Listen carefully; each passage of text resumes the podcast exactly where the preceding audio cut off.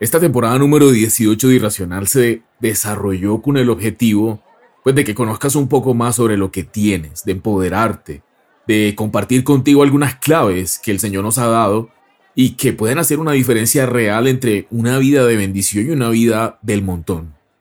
Esta es una temporada para todas esas personas que están buscando su propósito o que simplemente sienten en lo más profundo de su corazón que han estado por mucho tiempo en el lugar equivocado, personas que saben que hay un camino que quieren seguir pero no saben cómo. Una temporada para los emprendedores, los creativos, los inconformes, para todos aquellos que quieran vivir esa vida plena, eso que están soñando. También hablamos de los sentidos espirituales, hablamos del poder de la vista, hablamos del poder de nuestras palabras para crear realidades, de la imaginación y de cómo Dios nos habla a través de ella, y también de lo importante que es cada cosa que escuchamos. Durante esta temporada 18, que con este episodio llegamos al final, hemos estado estudiando un pasaje lleno de secretos increíbles, de grandes enseñanzas, que es Marcos capítulo 8 versículos del 17 al 21. Y te lo voy a leer, dice lo siguiente. Al darse cuenta de esto, Jesús les dijo, ¿por qué están hablando de que no tienen pan? ¿Todavía no ven ni entienden? ¿Tienen la mente embotada? ¿Es que tienen ojos pero no ven y oídos pero no oyen? ¿Acaso no recuerdan cuando partí los cinco panes para los cinco mil? ¿Cuántas canastas llenas de pedazos recogieron? Doce respondieron. Y cuando partí los siete panes para los cuatro mil, ¿cuántas cestas llenas de pedazos recogieron? Siete. Entonces concluyó, ¿y todavía no entienden? Por eso hoy vamos a tocar el único punto que nos falta y es la mente embotada. Esa mente que está cegada, cerrada, endurecida y que no puede percibir la grandeza cuando la tiene cerca. Una mente confundida, distraída, tal vez deprimida.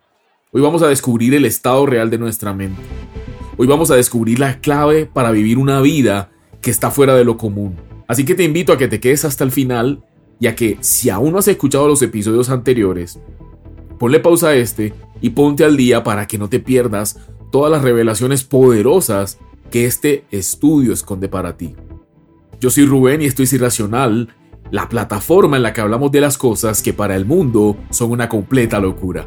Y como ya se me hizo muy larga esta introducción, ¿qué te parece si comenzamos de una vez? Lo primero que quiero es que nos preguntemos, ¿quién nubla nuestro entendimiento? ¿Quién lo ciega? Seguramente puedes darme muchas respuestas. Por ejemplo, el afán del día a día, el tiempo que nos consumen las redes sociales, la televisión, las noticias, nuestros problemas, situaciones personales, traumas. Y bueno, tienes razón, pero te lo voy a resumir bíblicamente. Y está en 2 de Corintios, versículos capítulo 4, versículo 4. Y dice, "El Dios de este mundo ha cegado la mente de estos incrédulos para que no vean la luz del glorioso Evangelio de Cristo, el cual es la imagen de Dios. El Dios de este mundo ha cegado la mente. ¿Quién es el Dios de este mundo? Por supuesto es Satanás. Y quiero que seamos conscientes de algo. En el episodio pasado descubrimos que es Dios mismo quien abre nuestro entendimiento y ya hoy sabemos quién cierra el entendimiento. Así que podemos decidir libremente de cuál lado preferimos estar hacemos un alto en algo que casualmente encontré cuando estaba a punto de comenzar a, crear este episodio y que por supuesto no puedo dejar de compartir, compartir contigo porque sé que es el mismo Señor entregándote este mensaje. Sígueme con atención. Dice la Biblia que cuando Satanás engañó a Dani y a Eva en el jardín del Edén, el pecado entró en el mundo. Pero la humanidad no solo perdió su posición de justicia, sino que también perdimos nuestra relación con Dios y la confianza en su corazón por nosotros. Entraron entonces el miedo, la condenación, la culpa, robándonos nuestra fe, nuestra relación con Dios y también nuestra confianza en un Dios bueno. Dejamos de conocer al Señor, nos alejamos de Él. Satanás quiere robarnos nuestra salud, juventud, alegría, vitalidad, bienestar, prosperidad, éxito. Él quiere destruir cada sueño que has tenido. y ha llenado de mentiras tu mente diciéndote que Dios no se acuerda de ti o que ya es demasiado tarde para llegar a donde sueñas o que es demasiado temprano, que ya no vas a poder, que eres un fracasado o una fracasada, que no tienes los recursos suficientes ni el talento, que no tienes la preparación para lograr algo grande, que ese sueño es demasiado para ti, etcétera, etcétera, etcétera. Y te voy a decir algo, Él quiere matarte. Matar tus esperanzas, matar tus sueños, porque sabe que hay un propósito muy grande para el que fuiste creado. Y es la razón por la cual estás aquí y que solamente tú puedes cumplir. Por eso quiere encontrar todas las formas de acabar contigo. Y esto no lo digo yo, lo reveló Jesús. Jesús dijo, Él no vino sino a robar, a matar y a destruir. Ese es su objetivo. Pero bueno, hay muy buenas noticias y en eso nos vamos a enfocar en este capítulo. Todos nosotros fuimos creados para disfrutar de todo lo que Dios ha provisto. Y eso incluye la salud, finanzas prósperas, éxito en todo lo que emprendes, relaciones personales fructíferas, buenas, sanas, en fin, bienestar y plenitud en general. Esto no lo digo yo, lo dice la palabra de Dios y sus más de ocho mil promesas. Nuestro Señor Jesús dijo que Él vino para que nosotros tengamos vida y para que la tengamos en abundancia. Cuando dijo esto no se refería simplemente a la vida biológica y a cumplir muchos años. Del pastor Joseph Prince aprendí hace poco que la palabra griega que se usa en ese versículo para vida es Zoe y se refiere efectivamente a la forma más elevada de vida, es decir, la vida de Dios. Él no quiere simplemente que sobrevivamos, que pasemos los días mirando para el techo, eh, solamente respirando. Jesús vino a darnos esa calidad de vida que Dios mismo posee. Escúchame bien, una vida que está mucho más allá de la vida común y corriente ordinaria de los seres humanos. Quiero que veas su corazón por ti. Él quiere que vivas una vida larga y satisfactoria, llena de su bondad, plenitud y por supuesto de su paz. Esa es su voluntad para, lo que, para los que somos sus hijos. Mira, no hay ningún libro de autoayuda, de psicología, no hay ninguna frase que mágicamente, instantáneamente cambie tu vida. No son un conjunto de hábitos maravillosos que hagan que puedas entrar en, en, en lo mejor de tu destino. Lo único que de verdad es poderoso y donde está el secreto verdadero es en buscar el rostro del Señor y es, es comenzar a ver su amor por ti y a tener una relación diaria, viva, dinámica con Él. Sobre cada una de tus situaciones que lo pongas de primero y lo reconozcas todo el tiempo. Es esa conciencia que desarrollamos cuando somos hijos de Dios al declarar que Cristo es tu único y verdadero Salvador. Eso, eso es lo que hace la diferencia. Es ahí donde está el poder, donde está la restauración de tu vida, de tus relaciones. Es en Él donde está tu sanidad él es sanidad, Él es libertad, Él es provisión, Él es abundancia, Él es todo lo que necesitamos. Él rompe nuestras adicciones. En caso de que tengas adicciones, hay que ir a Él y ver cómo Él, a través de su justicia divina, nos quita la culpa, borra el pecado. Ahí se cortan todas las adicciones. Y la palabra dice que cuando recibimos el Espíritu Santo, entonces nosotros permanecemos en el Señor y Él en nosotros. Eso lo encuentras en Primera de Juan, capítulo 4, versículo 13. Él prometió no dejarnos ni abandonarnos nunca, ni un solo día, y además la Biblia también dice que cercano está el Señor a los quebrantados de corazón y salva a los de espíritu abatido. Ese es el Salmo 34, versículo 18. Entonces, ¿cómo es que al igual que los apóstoles en el pasaje que estamos estudiando en esta temporada, tenemos al Señor tan cerca. Sabemos que ha actuado en nuestras vidas, seguramente te ha salvado de alguna situación o ha salvado a un ser querido de alguna situación y lo puedes reconocer.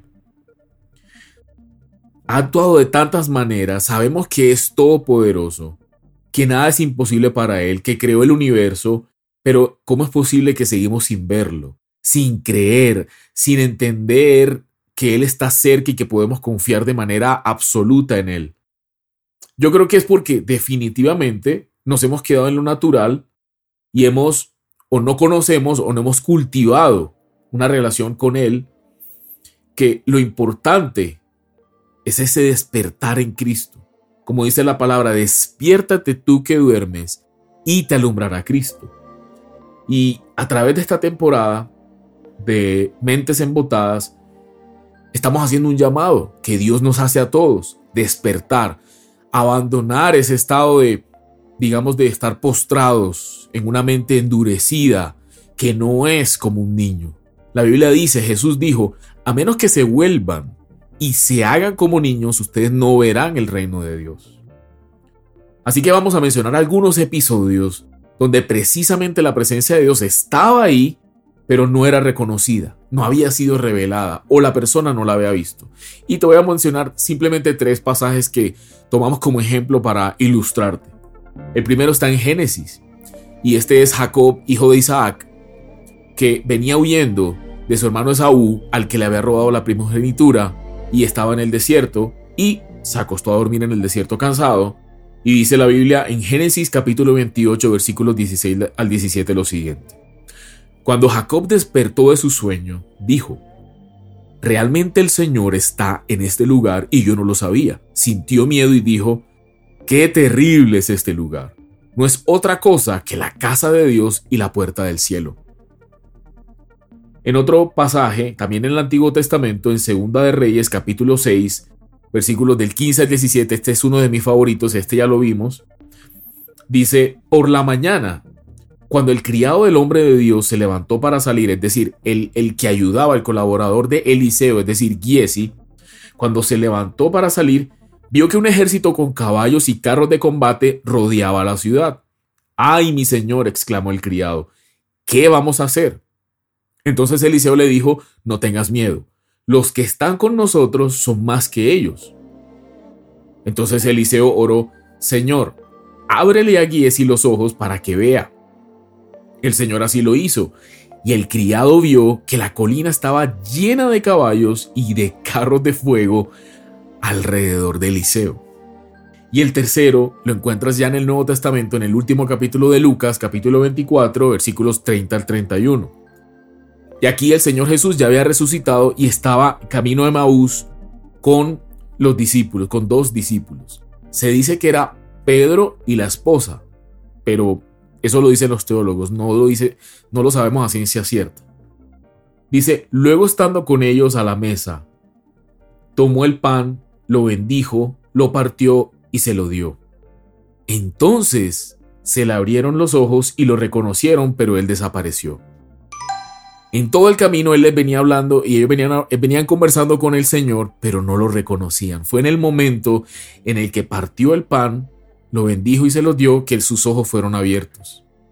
Entonces son tres episodios en los que, los que te quiero mostrar que en toda circunstancia el Señor está muy cerca de quien le busca de corazón. Es Él quien nos abre la mente para poder ver, entender, oír, hablar correctamente, soñar de la manera correcta. Fue lo que pidió Salomón antes que pedir riquezas o venganza contra sus enemigos. Lo que pidió fue una mente con sabiduría para poder ver, para poder discernir, para, para poder comprender y ver la mano de Dios. Y eso es lo que a todos nos puede suceder. Puedes estar en una situación complicada hoy y pensar, wow, estoy abandonado, estoy abandonada, estoy solo, esa es la peor época de mi vida, estoy quebrado, estoy quebrada, enfermo. Y, no darte cuenta que tal vez no es el enemigo, que tal vez es un milagro, como yo, como yo le digo, un milagro disfrazado, camuflado. Es un milagro, es algo bueno, tal vez eso malo por lo que estás atravesando. Y tal vez, muy seguramente, Dios lo permite para enseñarte algo, para enseñarte fe, para fortalecerte, no para destruirte, que esa nunca, jamás es su voluntad. Ya te he dicho, quien vino a matar, a robar y a destruir, y él no es el Señor. Una mente embotada entonces proviene de un corazón precisamente endurecido, duro, que aún no percibe las cosas espirituales, las cosas de Dios, aún no percibe su grandeza, aún no percibe su bondad, su amor, su ternura, su poder y que tampoco puede hacerlo a menos que Dios se lo conceda, a menos que esa persona de verdad busque de Dios y que éste le conceda ver lo que nadie más puede ver. Por eso la palabra, y es una de mis promesas favoritas, dice, antes bien como está escrito, cosas que ojo no vio, ni oído oyó, ni han subido en corazón de hombre, son las que Dios ha preparado para los que le aman. Eso es Primera de Corintios, capítulo 2, versículo 9. Imagínate cosas que ojos no han visto, que nadie ha escuchado y que nadie se ha imaginado. Son cosas que están reservadas para ti, tú que me estás escuchando. Espero que esa promesa, al igual que a mí, te llene de curiosidad y de interés y le comiences a preguntar en este momento al Señor, bueno, eh, sí, sí me interesa, ¿cuáles son esas cosas? Esta promesa es para todos, para todo el creyente que se acerca a Dios, para toda persona que reciba su amor primero para que comience a recibir amor, para darle amor al Señor y lo comience a amar, que es el mandamiento primordial, ¿no? Amar a Dios sobre todas las cosas no es un acto de la voluntad. Primero debes recibir porque nadie da de lo que no tiene. La idea es construir una relación, conocer al Señor. Entonces, ahí viene el corazón de carne que llama la Biblia. Hay una promesa donde el Señor dice, quitaré tu corazón de piedra y te colocaré un corazón de carne. Entonces es un corazón sensible, un corazón abierto, un corazón como niño, un corazón que es capaz de disfrutar, que es capaz de ver al Señor aún en la naturaleza. Y hablando de las personas que practican, por ejemplo, la religión judía, también podemos ver que ellos están cegados. La Biblia revela que ellos aún hoy están cegados. Y eso lo encuentras en 2 de Corintios, capítulo 3, versículo 14. Dice, sin embargo, la mente de ellos se embotó, como se llama la temporada, mentes embotadas. La mente de ellos se embotó, de modo que hasta el día de hoy tienen puesto el mismo velo al leer el antiguo pacto, o sea, el antiguo testamento. El velo no les ha sido quitado porque solo se quita en Cristo. Entonces, como los judíos ortodoxos niegan a Jesús, niegan el Nuevo Testamento, ellos no tienen la llave de apertura de ojos, no tienen forma de que sus ojos sean abiertos, porque entonces aquí viene una claridad. Entender la palabra de Dios no es un acto de la voluntad o del raciocinio humano. Tú me puedes decir que estudiaste, tienes doctorado, tienes maestrías, eres teólogo, eres arqueólogo, sociólogo, psicólogo, hablas cinco idiomas, hablas hebreo antiguo, hablas griego koiné, te sabes la Septuaginta de memoria, la Biblia te la conoces, te la has leído completa. Si no tienes al Espíritu de Cristo, que es el mismo Espíritu Santo, dentro de ti, olvídate. No te será revelada la palabra. La palabra es revelada. La palabra no es razonada, es entendida solamente para aquellas personas a quien Dios se las quiere revelar.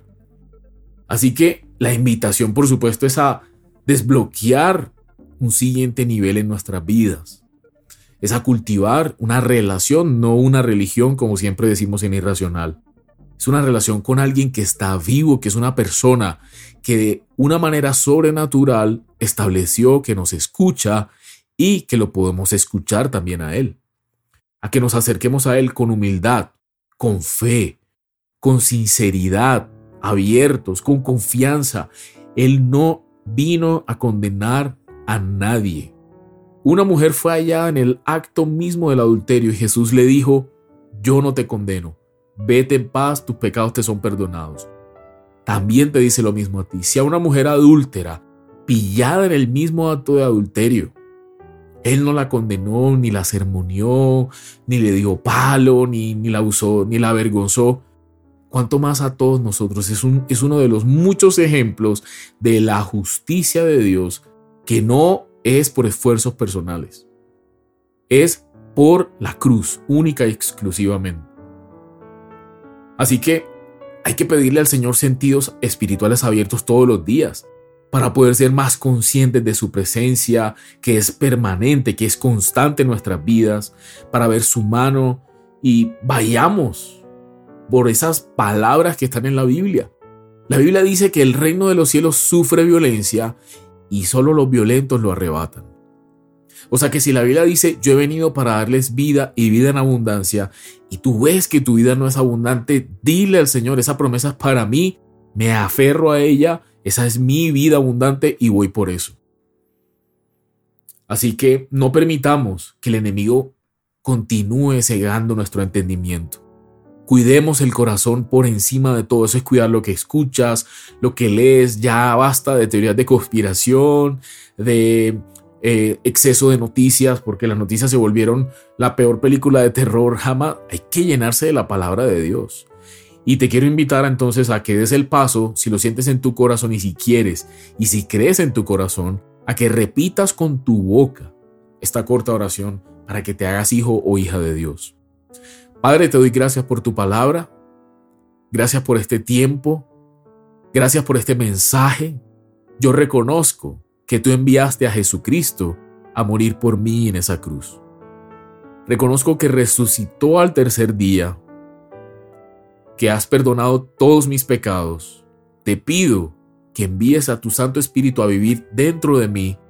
Abre mis ojos, mis oídos. Enséñame a verte, a comprenderte. Háblame que te quiero escuchar, Señor. Escribe mi nombre en el libro de la vida. Gracias por esta salvación tan grande. En el nombre de Jesús. Amén. A todos les doy las gracias por habernos acompañado en esta temporada 18 de Irracional. Desde hace ya dos años y medio o dos años venimos con esta, con esta plataforma y para nosotros es un gusto cada miércoles, cada semana, traerles un nuevo episodio de enseñanza. Les mando un fuerte abrazo. Chao. Hey, únete a nosotros y revoluciona tu vida. Apasionate por la verdad. Te esperamos en un próximo episodio. Comparte este contenido y búscanos en redes sociales como irracional.co.